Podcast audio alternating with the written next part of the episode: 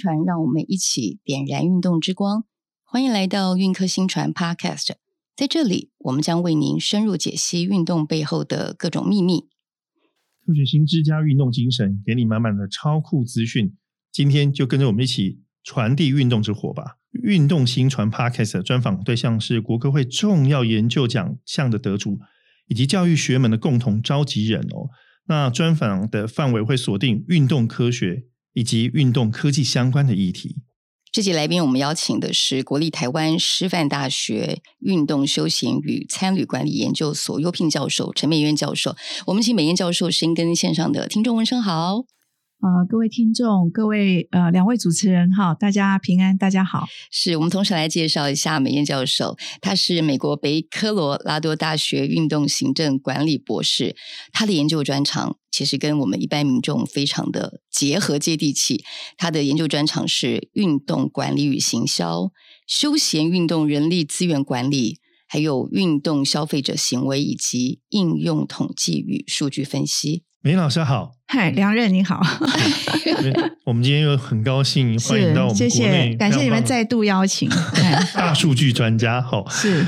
那梅老师近几年后担任所谓精准运动科学研究专案呃营运推动小组计划的主持人，老师你可不可以来说明一下，当运动科学横跨到运动生理啊、营养、训练、科技等各种专业的领域的时候，它必须整合跟产业界合作的各种软硬体的研发、销售等等，到底这是要怎么样做到跨领域整合啊？因为这听起来非常复杂，而且涉及的范围也非常广泛。就你的经验当中，这是怎么做到的？好，呃，谢谢梁任的提问哈。这个其实是蛮复杂，也不太容易整合啦。嗯、那在呃国科会的精准一期的计划里面，我们其实也没有先前的经验在做。那过去呃以以台湾来讲哦，对于运科的知识的科普化或传递也没有那么普遍。的确啊，那所以呃，因为科技带动。我们谈到科学，其实它产它的外显就是运动科技，嗯、所以有的人会说：“哎，科学跟科技的差异在哪里？”我我认为科学它是很核心的主轴跟概念，可是它形而外的就是科技的展现。嗯，好，它可能是技术，可能是产品。啊，那它是源自于。呃，它是有理论基础跟架构的，就是科学的部分。那呃，刚刚特两个人特别提到第一期哈，那我们第一期在二零二二年的七月三十一号也都结束了。嗯，那我大概可以举几个例子，比如说棒球是啊，棒球一直是号称台湾的国球嘛。嗯，那我们棒球有两个团队，那他们呢，呃，其实呃，他们就会结合资讯啊、电工呃、电机工程啦，还有力生物力学啦。啊，然后还有物理治疗，把它整合在一起。嗯、为什么好？我举个例子好了，就是呃，各位如果有看过棒球哈，嗯、有的时候你会觉得，哎，这个主审判好球，跟我看起来好像他是坏球。对，好，我不知道两位有没有现场的球员也会觉得，呃，裁判的判断失准。对对，好，这个是在棒球里面一直都被人家讨论，对对，甚至有时候还会引起纷争跟吵架哈。是，对。所以在这个情况之下的话，如果有一个辅助的判决的。呃，软体可以在现场协助，就是说，他有个所谓的好球带，嗯，好，那每一个每个裁判他可能有所谓他自己的好球带，嗯，好，嗯、那我们一起就有这样的团队，他去开发这个所谓的电子好球带，嗯、叫做 K Zone 哈，哦，K Zone，哦，哎，对，对嗯、那这个的话，他就会跟。呃，你你总是要懂棒球嘛？对，运动资讯。对，那你总是要去训练这个这个模式，就是说这个这个开发出来的技术，让他知道什么是好球，什么就是我们叫做机器学习、嗯、哼 （machine learning） 哈，嗯、哼或 deep learning。是。那在这个情况之下，他一定是需要资工的。嗯哼，好，然后电机的，然后他怎么样把资料传输回来？嗯哼，这个这个也蛮重要的哈。那所以呢，怎么去判？然后怎么优化？怎么美化？甚至我觉得，呃，他们比较少的是，如果各位有看转播，现在呃有一些像呃统一的球场啊，嗯、或这个呃味全龙的球场都有装那个的时候，嗯、你会觉得有时候它没有那么漂亮，就好像九宫格这样子哈。嗯嗯、那慢慢慢慢它优化到现在，就是会比较漂亮，比较 fancy 一点点。嗯、为什么？因为它也应该要带有娱乐的效果。嗯哼，那另外我再举一个自行车的例子。例子，嗯，对。那呃，上次这个梁任也特别提到，他很惊讶，就是做航太的，对啊，会来做这个呃这个自行车的风力检测，对，检测车衣啦，风力检测。嗯，那这个地方呢，哈，它跟纺织工程就会有关系。好，嗯、然后跟航太工程、跟流体力学。嗯，好。嗯、那所以呢，当然你也要懂骑自行车。这个到底他头是台上还是台下？这个懂运动的也要有，甚至他的手到底是放在上握把还是下握把？是的，是的。所以他们也会因为不同的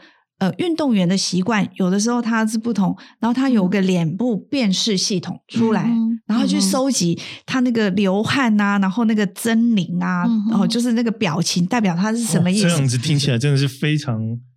哎，不只是科学，真的是真的是很厉害，很厉害。对，大概就是呃，他他，所以他为什么会是跨领域，就是在这个地方。最后，我当然再提一下，就是呃，我们有个团队特别针对举重，嗯，那他已经。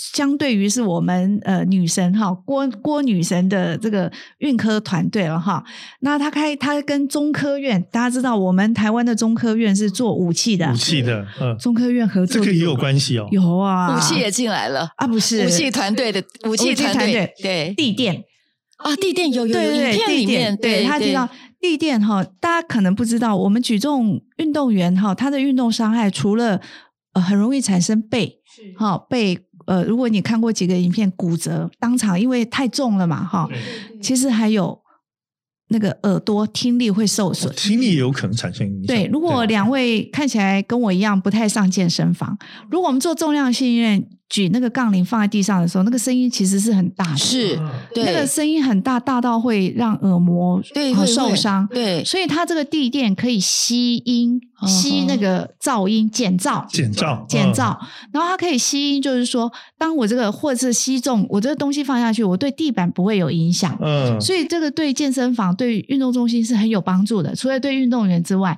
所以它也产品化。那这个跟跟这个物理学也会有关系，跟动作控制，好，跟怎么样减减低这个噪音，好，然后它也需要一个场域，所以跟运动中心也会有关系，它要去验证这个场域，嗯哼，所以呃，各位可以看到，跟不同的领域、不同的产业都会有关系，嗯哼。其实美燕教授刚刚讲的这些呃形容词，我们都可以在。透视内幕运动科学，也就是国家地理频道里面，我们可以看到这个，把老师的文字是老师刚刚讲的文字，把它跳跃成，就是你可以在影像当中去明白跟判断。明白。对。然后我记得我们呃曾经在跟美艳老师做专访的时候，你也特别提到，其实科学家本身，也就是这些运动科技的这些呃权威们，他们也都是热爱运动的。是啊。呃，其实我也有问过他们团队为什么会想要来这个呃这个初衷，哎，到底是为什么？因为，因为呃。也不瞒两位说，国科会有非常多的专案计划可以申请。对，对那他们为什么会独钟于这这么小众的运动科学？运动哈，或运动科学？对，就是他们团队就是有人热爱运动。嗯哼，哦，所以我觉得有时候运动的力量无远佛界，不管是你是观赏型的，嗯，或者是参与型的，啊，这个我们都是鼓励民众哈多多运动，嗯啊，那维持健康。嗯哼哼。其实我们呃，这这这，如果是这一集来看，我们真的第二次访问陈美燕教授，我觉得很有趣。嗯、像美燕教授，您的学术研究从应用统计到大数据分析，然后再到运动科学，到底这个机缘是什么？您是怎么样踏上运动科学这个领域的？呃，我我觉得这个跟整个社会的。氛围跟潮流也有关系哈。是。那我自己呃是学统计，我大学学统计。那那个时候都还是 DOS 的年代。对 好，我想两位应该都没有经历过了哈。我们那个时候是 DOS 的年代哈。所以在这个那个时候，其实念统计系好像就是呃准备考精算师。对呀、啊。哈，那我自己也准备呃考过哈。那我也考过两级，就是美国的精算师。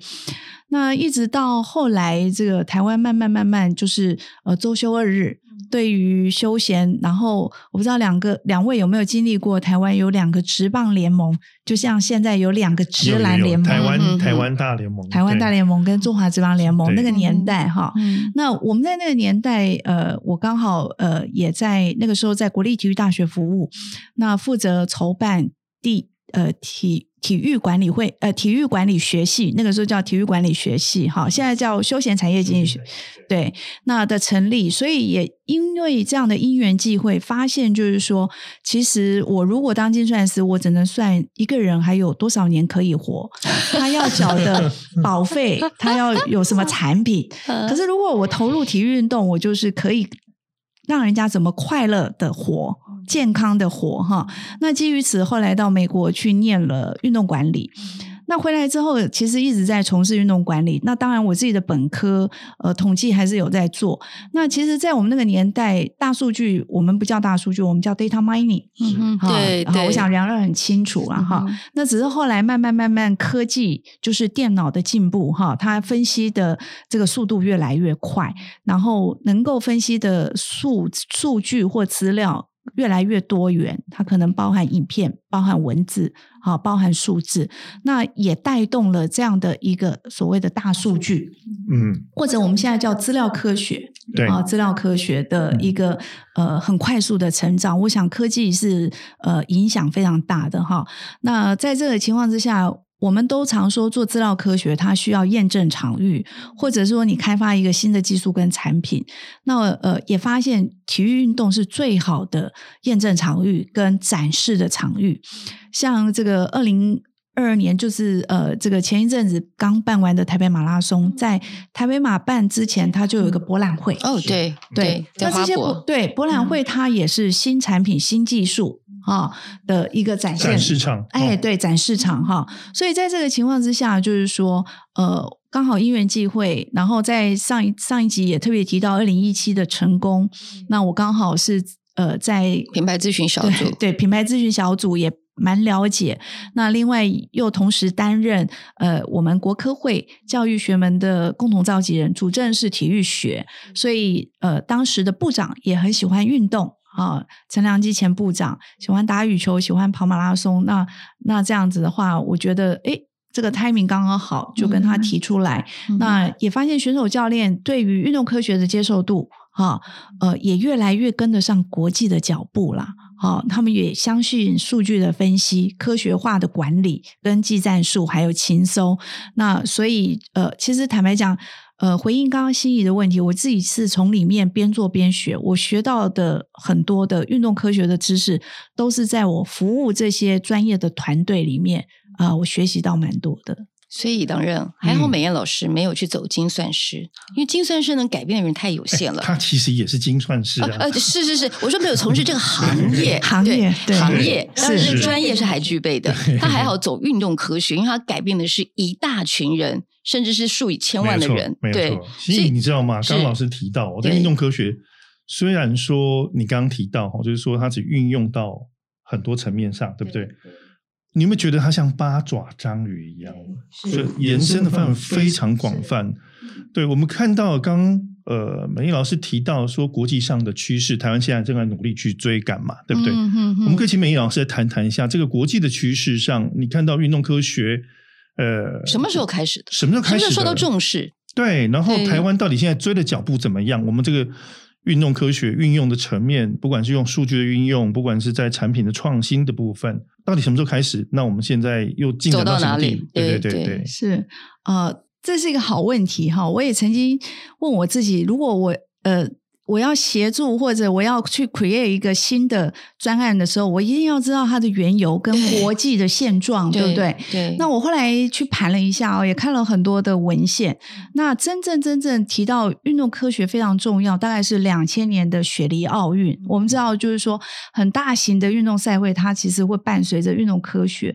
那运动科学研究很早就开始了，可是它把它整合化、科学化，然后广泛的跟这个教练还有选手应用上面是澳洲的雪梨奥运，嗯，好，我觉得澳洲人实在蛮厉害的，哈，那两千年之后呢，一直走到现在哈，我发现澳洲呢，他在公部门，他就是把大量的数据，这个梁润非常关注的哈，就是说他现在呃在成立一个平台，就是把所有运动科学研究的数据整合在一起，他鼓励更多的研究者再从里面挖掘新的好新的故事或新的现象，是好。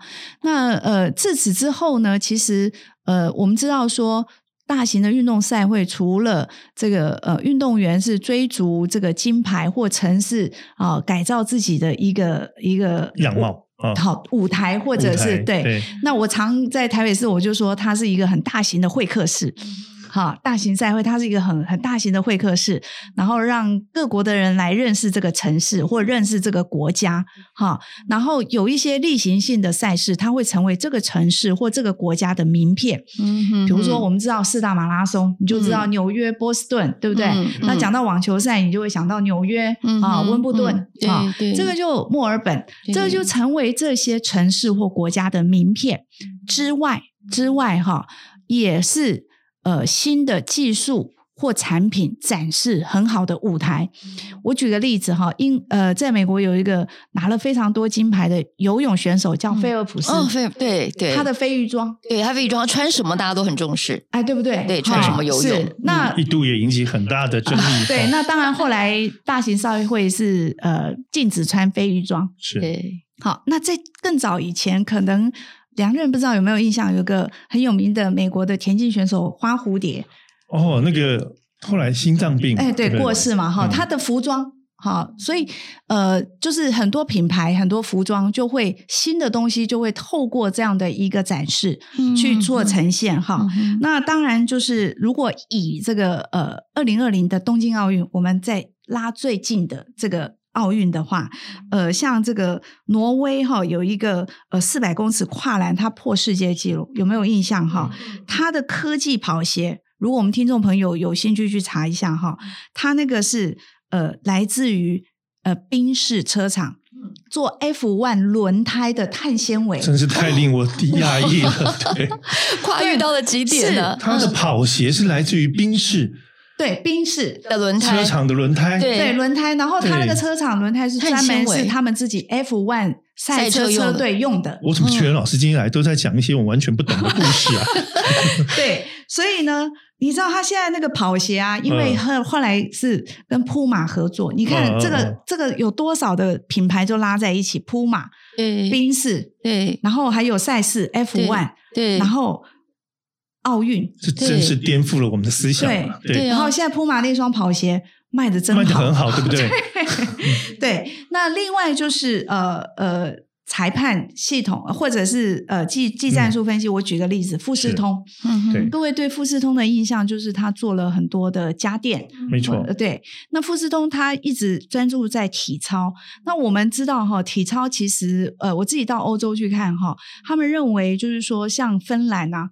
芬兰冰天雪地，对，那为什么老人跌倒的那个频率比台湾还少？嗯嗯，就是他们从小练体操啊，你知道那个反应非常快，都非常敏捷，对对，非常敏捷。所以呃，就是说体操呃，就是大家都很鼓励，像日本也是。所以富士通他就觉得说，我这个技术其实它是要用在全民健身或高龄者，就是去去评估自己防跌或快要预防跌倒。是好，那他可是他要需要大量的数据去支持他这个模式，就是说你防跌的机制或怎么样，所以他先收运动员的数据。嗯，他其实是要走居家健身。嗯、好，所以呢，他就 create 这个技术。嗯、那也不瞒两位了哈，我我我我们台师大也跟富士通一直在谈合作，我们希望明年富士通能够把这些机器来我们台师大的体操馆做展示。嗯哼，好，一方面也让国内做。这样运动科学的呃专家能够看看富士通这套。产品跟系统，他们怎么运作？怎么收数据？怎么分析数据？因为我跟富士通说，我们如果要把它科普化、视觉化的呈现，是现在的显学。是好，包含刚刚心怡说，如果你对这个透视内幕或美艳老师讲的东西，嗯，你要很有很有这个具画面感，你就要去看 National Geography 那个纪录片，是一样哈。所以呃，如果谈得成的话，呃，富士通会把那一套系统拿来做展示。那他看的也不是只有。呃这个竞技运动的市场，他是看的未来台湾可能它的应用也可以跟居家这个健身或全民健康有关系。是的，是的，所以这个是这个真的是，我觉得体育运动真的是它也是新技术、新科技的一个展示场。那也非常感谢有这些赛事啦，哈，然后能够让呃运动员跟做研究的透过这些赛事去把他们的成果做一些呈现。嗯哼，嗯，所以运动科技呢，前身可能为了让运动员有更好的表现。然后，就像刚刚呃老师说的，他同时也是在大型赛会或者是全世界，当一个体育赛事它变成是一个城市名片的时候，很重要的是，这也是运动员的一个展示场。是的，但最重要的，我刚刚听到美艳老师讲的，其实也是走到全民健康，希望全民都受用。是，我记得去年我们在看世足赛的时候，那个。爱迪达球衣买不到的时候，大家就打电话去爱迪达抗议，买不到，买不到。那就是因为它已经变成是整个一个球衣，已经变成是整个世界名片的象征。没错，没错，没错。对，刚刚呃，欣怡提到去年的世足赛哦，我们觉得突然发现，其实世足赛运用运动科学的地方非常多。嗯、大家如果你们发现说，其实运动员穿上那个呃，包括 sensor 防护衣，对，对。后来你知道，美燕老师告诉我们一件事情说。它跟低轨道卫星有关系，我就很错愕了。我们可不可以请美老师来讲讲这个部分？呃，我我其实它其实哈，我们现在比较常用，我自己常用，因为呃比较常用，可能就是像低轨道卫星或高效能预算，因为呃六 G 啊，或者是这个这个现在也不是这么盛行哈，所以我们会用比较更。更呃精精准的用词了哈，呃，各位如果有特别注意哈，像 Garmin 呃，它推出一款有点像是手机，它就是说我们常常去爬山，台湾很多山，那我们也常常看到说有人去爬山就失踪了。好，其实低轨道卫星它可以帮忙。哦，那低轨道卫星它怎么帮忙呢？就是在你没有讯号的时候，离线地图吗？是有点类似这样。哦、是好，那。呃，Garmin 它已经把它商品化。那我自己几年前在美国看到，就是呃，American Football，他们有因为呃，美式足球场一下容纳的都是很多人。比如说，呃，我自己以前念书的是呃，在 Broncos 哈，是容纳六万五千个观众。嗯嗯，都坐满吗？全满，我就看了例行赛而已。是是。那它的勤收视是在呃两端最高处。为什么它透过低轨道卫星，它不用穿戴式装置，好，不用那个呃任何的好接触式的 sensor 放在运动员身上，然后它就用低轨道卫星去高速摄影。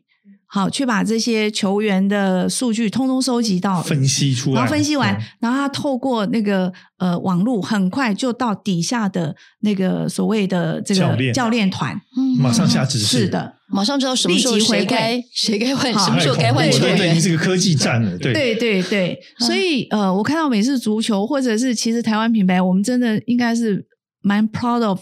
Garmin 他愿意做这样的尝试哈，那呃做呃这样的服务，那虽然他现在那个东西卖的也很贵啦哈，嗯、可是我觉得这样的应用，因为我们过去可能听到低轨道卫星可能用在呃呃这个商业啦，嗯、或者武器啦，嗯、对不对？太空了，对，它可以用在运动上面，尤其健身、健行、爬山，嗯、这个真的都是不容易的，嗯，或职业运动，嗯。嗯其实像像是这个呃运动市场到底产值怎么样变化这样的数据，像美燕老师一直都有。是。又想到又想到您的专业就是应用统计。是。它到底有的时候呢，我们怎么样去解析这个数据？是。比如说您手边可能有很多跟数据、大数据有关的计划。是。它怎么样提供给运动科学或是各个县市政府，甚至您在任何承办计划的时候，怎么样去解读它、应用它，然后去解决问题，然后得到成果？是。呃，其实数据哈，我们常说数据它收进来不是数据就好用了哈，对，对，对，一定是要有用的数据，而且并并且经过整理过的。那现在其实以台湾来讲，现在有数位发展部啊，数发部呃或资策会，他们其实也在做一些。呃，数据的串接跟指引。那我自己手上其实没有太多数据，可是过去都有做数据分析。比如说，我们认为单一数据它没有办法看到太多的故事。那我呃举个例子好了哈，呃，比如说过去其实我们台师大也有团队做过，就是。呃，国中生他的体适能，嗯，跟他会考的成绩，嗯，做对接啊，会考哦，是，那你就知道说成绩好的他的体适能到底好不好？对，我们结果会发现，女生如果心肺耐力好，她的数理成绩会好。那最重要是什么？在这个这个不是说这个结果，嗯，是这个结果的应用，我们希望有一些策略，嗯，啊，或甚至有一些政策可以形成。嗯，所以呢，我们就鼓励呢，哈，或者是说跟爸爸妈妈说，如果你的女儿数理成绩不好，数学不好，嗯，你可能让她呃每天去做一点心肺耐力的运动，比如说跑步。呃，好跑步，好跑步机，你也不要让他到外面，因为女生很怕晒嘛，好 又怕下雨，什么都怕了哈。跑步，结果呢，呃，其实有个国中老师，他就写成论文，他就把他三在三峡有个老师哈，我记得姓曾，他就听了我们的这样的分析之后，他就自己做了这样的研究。果不其然，这个他带的三年级国中三年级的女生成绩，数学成绩、理化成绩都进步非常显著的进步。这个有很大关系，哎，而且我记得好像是大家做这份研究，那个那个时候七到九年级嘛，总共有四十万笔的资料，是的，是的，对。对。那大数据我们其实就是有的时候就是它有四个现象，就是大块杂异，虽然很大，收集数据很多哈，可是也很杂。好像我刚刚特别提到 American Football，它可能收集到都是。呃，这个这个呃，他跑动的，嗯，影片的，嗯，哦，像我们协助做很多做这个羽球啦、桌球，他们都是国际桌总拍他们的这个影片，然后他把它数据化，所以他一定要做转化。杂就是在这个地方，移就是你你数据收进来之后，你要先把不无关的或者是会影响你的数据要先排除掉，嗯、所以那个部分是比较难的。那我也一直希望就是说台湾哈，因为我们这么多人个别做研究，或者是国科会每年赞助这么多，是不是有一个单位可以把这些数据整合在一起，提供给大家做不同的呃这个运用运用跟、嗯、呃，比如说呃。有人喜欢登山，像这个永跃他们有个健行笔记，他可不可以跟台湾的登山地图做一个 GIS 的合作，对不对？那这样的话才会比较有意义，才能够对政策或者是对要解决的问题有帮助，而不是单一只看说哦，这个数据分析出来或趋势，台湾过去几年这个民众的体适能怎么样？然后呢？好，这个是蛮重要，所以我认为，呃，数据分析它事实上是来解决问题，或者是协助我们来做决策。